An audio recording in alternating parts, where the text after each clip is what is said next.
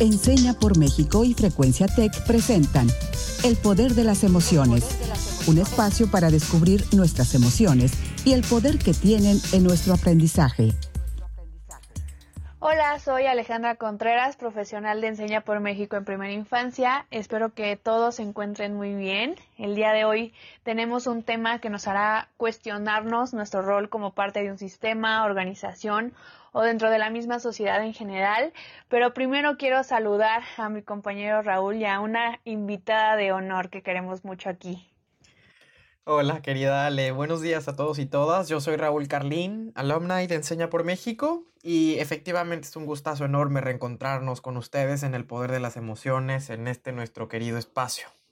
Hoy hablaremos, em, como dice Ale, sobre un tema muy importante que creo que nos puede permitir repensar cuál es el rol que tenemos en nuestros espacios y cuál es em, el ejercicio de este liderazgo consciente que es nuestro tema de hoy. Y precisamente lo vamos a platicar junto con una líder muy consciente. Yo sé que ella es una líder muy consciente, nuestra querida Ana Gómez Gallardo, directora de Desarrollo de Enseña por México y fundadora del Poder de las Emociones. Qué gusto tenerte aquí de nuevo, querida. Hola Ale y Raúl, feliz de poder compartir este espacio con ustedes. Como ya me presentaron, soy Ana Gómez Gallardo y soy la directora de desarrollo de Enseña por México y realmente estoy muy emocionada de poderle dar inicio a este tema, pero además a estar en una conversación junto con ustedes dos. Y pues para arrancar este tema y darle inicio a la conversación, les pregunto y bueno, creo que ya me sé la respuesta rápida, pero la idea aquí es que me la completen con toda con toda la información. Ale, Raúl, la pregunta es, ¿algún día han actuado por inercia?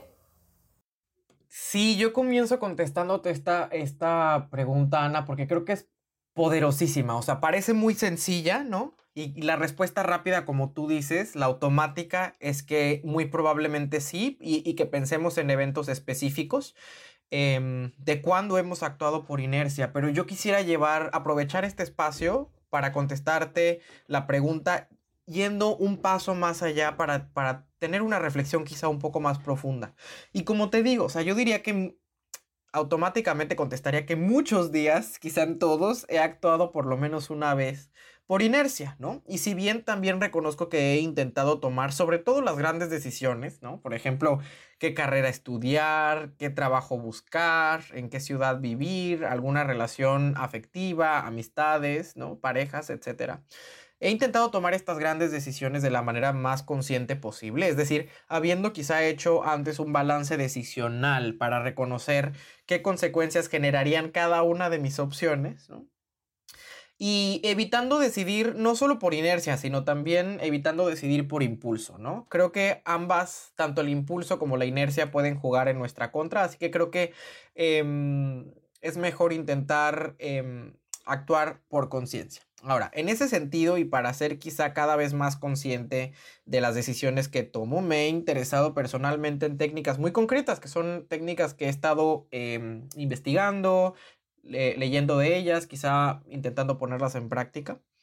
Em, y, técnicas muy concretas, pero también filosofías completas, ¿no? Últimamente, sobre todo de Oriente, para buscar ampliar la conciencia y tomar decisiones más conscientes, o lograr con mayor frecuencia lo que Buda, por ejemplo, conocía como atención desnuda, ¿no? O sea, la atención plena, que creo que tiene que, ver también con lo que Gurdjieff, un maestro místico, escritor y compositor de música ruso, y aquí entra un poco el tema que creo que nos atañe a todos y todas, que es el tema de la educación, el pedagógico. Él llamaba, Gurdjieff llamaba a este proceso como llegar a comprender con todo el ser, ¿no? Comprender con todo el ser. Y me encanta esta frase. Es decir, o sea, ¿qué significa comprender con todo el ser? Es alinear todos nuestros centros, ¿no? No solo, o sea, los seres humanos somos seres muy complejos que tenemos distintos centros. Él mencionaba, por ejemplo, que tenemos un centro intelectual, pero también tenemos un centro emocional y también tenemos un centro corporal e incluso un centro sexual, ¿no? Entonces, eh, hay muchas veces que, por ejemplo, con el centro intelectual pensamos algo, ¿no? En el centro emocional sentimos otra cosa y en el centro corporal hacemos otra cosa y en el centro sexual deseamos otra, ¿no? Entonces, lo que él eh, sugería para llegar a comprender con todo el ser es alinear estos centros, ¿no? Para em, tomar una decisión eh, consciente y que sepamos cuáles son las consecuencias que esta va a desencadenar. Entonces, creo que pasar de la inercia a la conciencia transita por ese camino precisamente, que los seres humanos comprendamos, como, como decía Gurdjieff, con todo nuestro ser. Comparto contigo la idea, Raúl, de que en algún momento de mi vida yo creo que también tomé varias decisiones por medio de la inercia, pero sí creo que es algo que en mí no sucede de manera muy frecuente. Sí me considero una persona muy metódica que analiza en dónde está parada, cómo influye lo que hago, dejo de hacer. Dentro de los sistemas en los que soy parte como pues es mi familia, los preescolares en donde laboro, en Enseña por México. Y también creo que este viaje que he emprendido siendo parte de Enseña creo que me ha dado muchas eh, características de un líder consciente que sí creo que lo había formado gracias a, cómo me formaron mis, mis padres, pero Creo que ahora lo he reforzado un poco más y creo que también es importante señalar esas personas que te ayudan a construirte como líder y, creo que eso es algo elemental. También eh, concuerdo que actuar por inercia en muchas ocasiones implica solamente pensar durante minisegundos cómo te afecta a ti. Creo que es una forma un poco egoísta de, ver eh, o de actuar si es que lo piensas, a veces ya solamente por impulso, como bien lo dijiste, pero bien hemos mencionado aquí en el poder de las emociones que somos pues seres completamente sociales y debemos de asumir la responsabilidad que tenemos, ¿no? En caso de ser un líder, de cómo puede afectar a los demás las decisiones que tomamos. Pero también quiero saber, Ana, ¿tú qué piensas de esta gran pregunta que nos dijiste?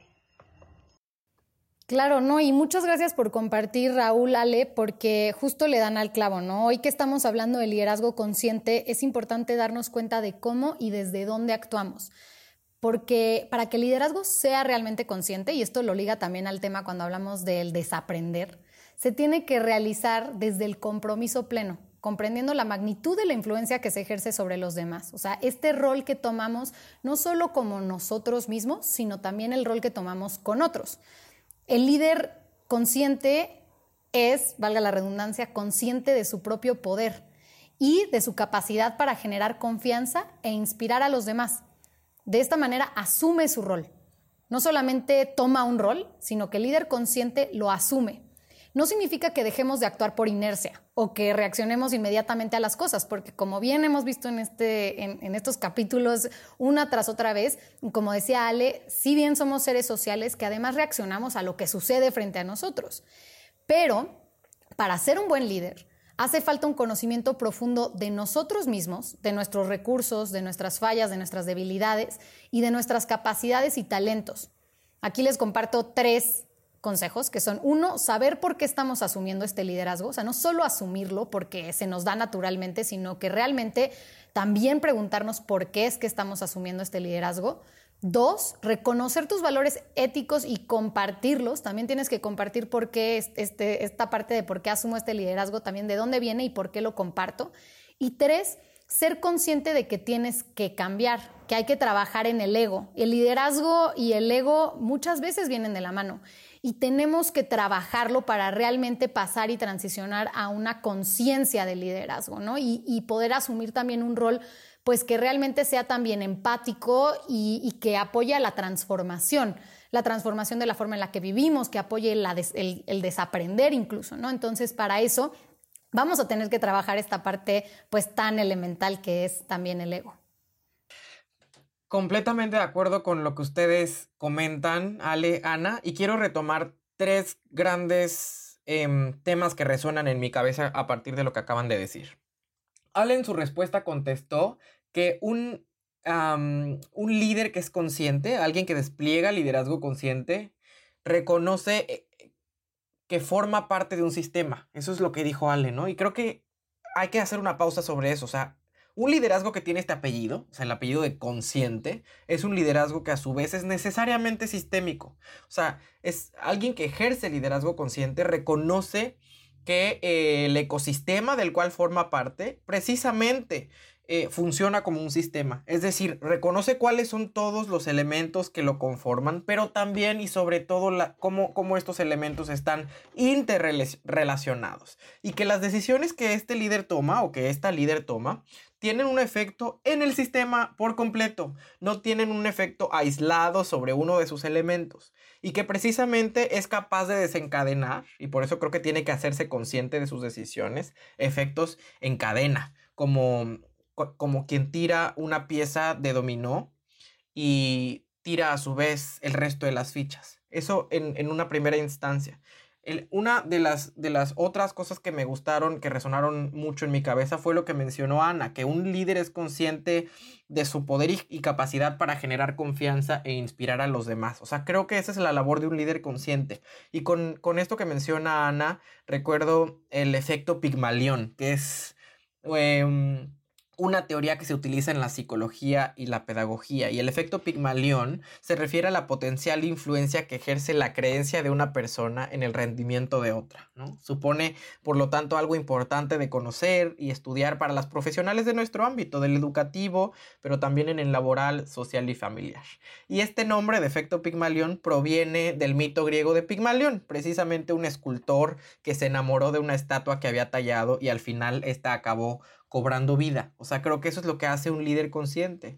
Eso es lo que em, pinta una, una realidad de, la, de, las otras personas para incentivarlos a crecer. ¿no? Genera altas expectativas en ellos y ellas para que esas personas puedan ver su propio proceso y estén motivadas para convertirse en la pintura que el líder consciente pintó de ellos, ¿no? Alguien mucho más grande, alguien mucho más hábil, alguien mucho más capaz, en todos los sentidos. Y esta tercera última cosa, un líder consciente creo que tiene que trabajar en desmontar su propio ego, ¿no? Un líder consciente eh, no está ocupado en el resultado, sino en el proceso no está ocupado en lo que él puede desplegar, sino lo que se pone en el centro de toda una comunidad.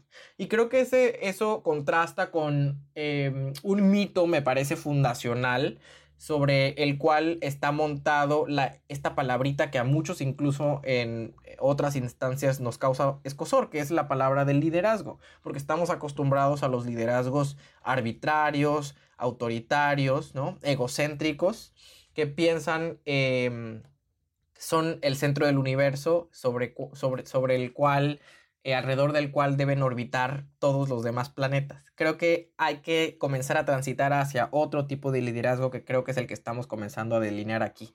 Pero para desmontar esa, esa idea de los otros liderazgos, que son los que quizá imperan más en nuestro imaginario colectivo, los quiero invitar a pasar a nuestra sección Desbloqueando mitos.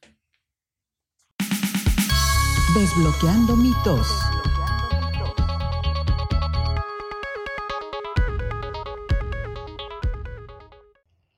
Y bueno, la dinámica es la siguiente. Yo voy a mencionar algunos enunciados. Raúl nos contará desde su experiencia si considera que es un mito o realidad.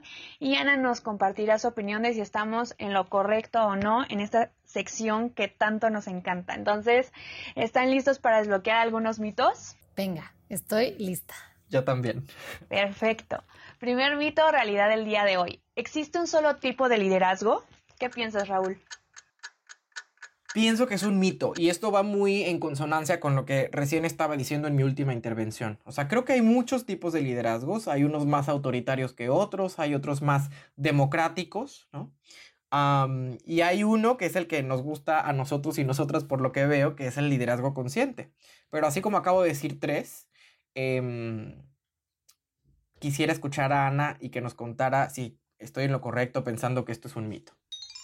Así es, Raúl, esto es un mito. Y ya nombraste algunos, pero el liderazgo hay más de 10 tipos, o sea, si nos vamos a la parte de la, teoría de, los estilos de liderazgo, hay más de 10. Sin embargo, les voy a nombrar algunos, por ejemplo, el liderazgo participativo o democrático, que justo acabas de, llamar, Raúl, o el liderazgo carismático, que tiene que ver con la personalidad de la persona, el liderazgo burocrático, que tiene más que ver con las reglas y el deber ser, el liderazgo nato o natural, el transaccional, el que es para lograr algo, el orientado a la tarea también tiene, son similares. En Enseña por México particularmente nos hemos basado en el liderazgo consciente, que otros también conocen como liderazgo transformacional. Y pues estos solo son algunos, algunos tipos, ¿no? El liderazgo se ve en diferentes maneras y es por eso que podemos también trabajar en, en uno solo o trabajar en varios, ¿no? Sí, justo Ana. Yo creo que en Enseña trabajamos bajo este tipo de liderazgo, el liderazgo consciente, porque es la forma en que en verdad se puede transformar a la comunidad. Yo, yo creo eso y es lo que he aprendido al estar aquí y ser parte de este equipo. Ahora quiero saber, un líder actúa por instinto. Ya habíamos hablado un poquito de eso, pero vamos a profundizar un poquito más. Justo, justo ya lo habíamos mencionado, pero sí, sí quisiera profundizar precisamente como tú lo dices, Ale. Creo que también es un mito, pero tampoco quiero satanizar el instinto. O sea, creo que em, de alguna manera el líder consciente también hace caso de su intuición, porque creo que un, un, un error histórico de nuestra civilización, que es a su vez, la verdad, bastante patriarcal, es pensar que la razón y la emoción están, son, son dos cosas incompatibles, están peleadas o incluso disociadas. Creo que eso es falso, creo que la intuición funciona mucho, al igual que las emociones y nuestra razón, y los líderes conscientes hacen caso de todo ello. Pero sí creo que hay que transitar del instinto como lo, como lo pensamos, como lo concebimos en nuestro conciencia colectiva y pasar de a, la idea de la conciencia plena. O sea, creo que un líder consciente actúa sobre todo buscando eh, ser plenamente consciente de eh, el potencial que tiene sobre las personas que le rodean, sobre el efecto que puede causar, como le llamábamos en cadena y estas fichas de dominó, eh, consciente de las relaciones de su sistema, y de cómo, cómo impactará cada una de sus decisiones, sus palabras y sus, omisiones, y sus omisiones en los sistemas. Entonces, entendido en ese tenor, un líder no actúa por instinto, actúa por conciencia, pero entendamos que el instinto también es algo importante en los seres humanos. Raúl, le diste justamente, ¿no? Porque es un mito, porque un líder actúa conscientemente, sin embargo, también reconoce que existe la inercia y que a veces va a actuar de esa forma, ¿no? Pero también eso es el proceso de reconocer también la inercia y reconocer el proceso consciente. Al final, el líder va a buscar pasar de la inercia a la conciencia, él o la líder consciente conoce sus fortalezas, sus debilidades, sus alcances, sus limitaciones, para entonces asumir ese rol. Por eso una de las herramientas importantes que usan los líderes conscientes es la mediación, por ejemplo, porque la mediación es un proceso de construcción o de resolución de, de problemas que justamente es voluntario, flexible y participativo. Entonces, por eso es que esta herramienta se utiliza para resolver conflictos eh, eh, cuando eres un líder consciente, porque lo que quieres es realmente llegar al fondo, no quedarte en la superficie de la solución. Y es importante también decir que podemos ir viviendo diferentes tipos de liderazgo durante las etapas de nuestra vida, porque vamos cambiando, vamos madurando, no somos los mismos y es un proceso que necesita justo de este proceso de, reflexión, de, de, un tiempo de analizar en dónde estás, cómo eres, entonces tenemos que ser muy pacientes. Vamos al siguiente mito realidad. ¿Los líderes no deben mostrarse vulnerables? Sí, y antes de contestar quiero, quiero mostrar mi consenso contigo, Ale, porque creo que también Ana nos comenta que hay muchos tipos de liderazgo pero creo que también es importante decir que, mm, no son incompatibles ni excluyentes entre sí. O sea, creo que, por ejemplo, el, liderazgo consciente es necesariamente un liderazgo democrático. No es uno autoritario, ¿no? Em, y creo que hay, tiene muchas características de liderazgo consciente que comparte con otros tipos de liderazgo. La que nunca creo que va a compartir es que los líderes o las líderes no deban mostrarse vulnerables. Creo que es un completo mito y además es un mito patriarcal, es otro gran mito patriarcal. ¿Por qué? Porque está eh, sostenida em, esta idea de liderazgo en la idea masculina, además de liderazgo. Y eh, la idea de lo masculino está necesariamente peleado en nuestra sociedad con la vulnerabilidad. Triste y desgraciadamente. Creo que es algo que hay que, hay que mm, transformar. O sea, creo que eh, la vulnerabilidad, como decía, es una emoción válida, es legítima y es muy humana, independientemente de tu género. Y creo que hay que em, desmasculinizar los liderazgos. Por eso creo que esto es un mito. Los líderes deben, incluso eh, pueden mostrarse vulnerables porque la vulnerabilidad es inherente a sí mismo, a sí misma. Y creo que manda el mensaje, un mensaje de modelaje a las y los demás, de que, de que ser y mostrarse vulnerable no está mal. Me encanta, Raúl, desde dónde lo planteas, porque sí, es un mito, pero hay que plantearlo también más allá. ¿Por qué cuando estamos en el salón de clases a la niña se le dice regañona y al niño se le dice líder? ¿No? Y por qué incluso se le dice tienes, tiendes a tener una personalidad masculina cuando tiende a tener una personalidad de liderazgo.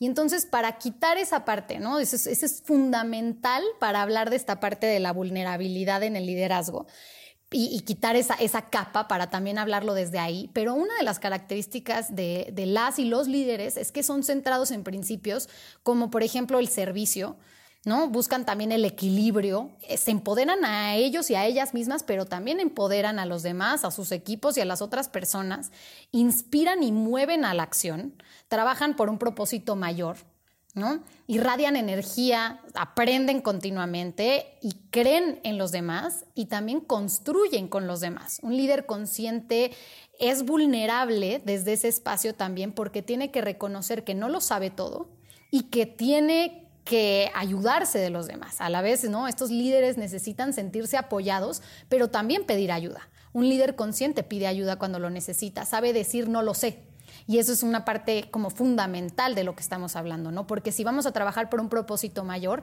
y también porque muchas veces lo van a trabajar desde su pasión, les apasiona la transformación, el desarrollo y para eso también necesitamos ser vulnerables. Y además, pues esta parte también de ser curiosos y de escuchar porque desde ahí también se construye y también permites que los otros y las otras sean vulnerables con uno mismo. Y entonces es un liderazgo pues mucho más transformacional y mucho más completo, mucho más integral. Concuerdo completamente con ustedes, ser líder es ser humano, entonces se vale decir necesito ayuda o justo como dijiste Ana, no lo sé. Y creo que como líder, si formas parte de un equipo que tiene como base los valores que, mencionamos, eh, siempre existirá ese apoyo, esa fraternidad y esa hermandad que nos permitirá lograr los objetivos que se plantean los equipos de trabajo. Último mito, realidad del día de hoy. ¿Ser un líder consciente es cuestión de decidirse hacerlo? Creo que esto es un mito y una realidad por lo siguiente. Ser un líder consciente es cuestión de decidirse a hacerlo. Si lo pensamos así, creo que es un mito, porque sobre todo em, el liderazgo consciente es un camino que hay que transitar. O sea, hay que hacer un trabajo para desarrollar un liderazgo consciente, no nace por generación espontánea. Pero al mismo tiempo creo que es una realidad porque sí creo que algo muy importante es que exista la disposición para caminar ese camino. O sea, creo que la voluntad es indispensable, la voluntad para, para hacer ese trabajo que hay que hacer, la disposición para hacerlo, es imprescindible, no se puede sin ella para llegar a em, desarrollar y desplegar un liderazgo consciente, pero creo que definitivamente no es lo único que hay que tener, ¿no? Es una condición, digamos, necesaria, pero insuficiente. Por eso creo que esto es un mito y una realidad a la vez. Y así es, la verdad es que una cosa es la decisión y hay que tomarla para realmente ser, ¿no? Y ser consciente, es tomarla y tomar acción. Sin embargo, para tomar esta conciencia, y como ya lo hablamos, también tenemos que tomar muchos pasos. Aquí podemos hablar en la definición real de liderazgo consciente, hablamos de 15 pasos, pero solo les voy a mencionar algunos, que son desde tomar responsabilidad, hablar honestamente, cuestionar, cultivar la inteligencia emocional, practicar la integridad, estas son las cosas que nos ayudan a, realmente llegar a esta conciencia, pero esto toma tiempo. Y si bien pues nos podemos decidir a hacerlo, como bien dice Raúl, no levanto la mano, yo quiero ser un líder consciente, pues no podemos decir que somos líderes conscientes de la noche a la mañana. Tenemos que hacer el trabajo y ese trabajo es lo que nos lleva a, a, realmente uno integrar lo que los y las demás hacen y también nos hace justamente trabajar en nuestra vulnerabilidad, en nuestras emociones y en poder llegar a esta capa profunda de la que estamos hablando. De acuerdo, de acuerdo con, ustedes, Ale y Ana. Y me siento muy inspirado, realmente muy inspirado de, haber tenido esta conversación con ustedes. Y quiero que comencemos a hacer nuestro aprendizaje visible. O sea, ¿qué hemos platicado hoy y con qué nos vamos? ¿Qué desbloqueamos el día de hoy? Yo desbloqueo la importancia precisamente de seguir persiguiendo esa atención desnuda, ¿no? El imperativo de buscar comprender con todo el ser, de pasar de la inercia a la conciencia, de convertirnos en esos líderes, esas líderes conscientes que necesitan nuestro país y nuestro mundo. Y que precisamente una vez que emprendamos ese camino propio, es primero un camino propio, interno, individual, que también busquemos desplegarlo, es decir, que también busquemos ser guías precisamente para que las y los otros caminen el suyo, caminen su propio camino, realicen su propio trabajo en ese momento creo que precisamente nos vamos a convertir en líderes conscientes y estaremos generando una transformación eh, primero personal, pero luego social de nuestro sistema. ¿Qué desbloqueas tú el día de hoy, Ale?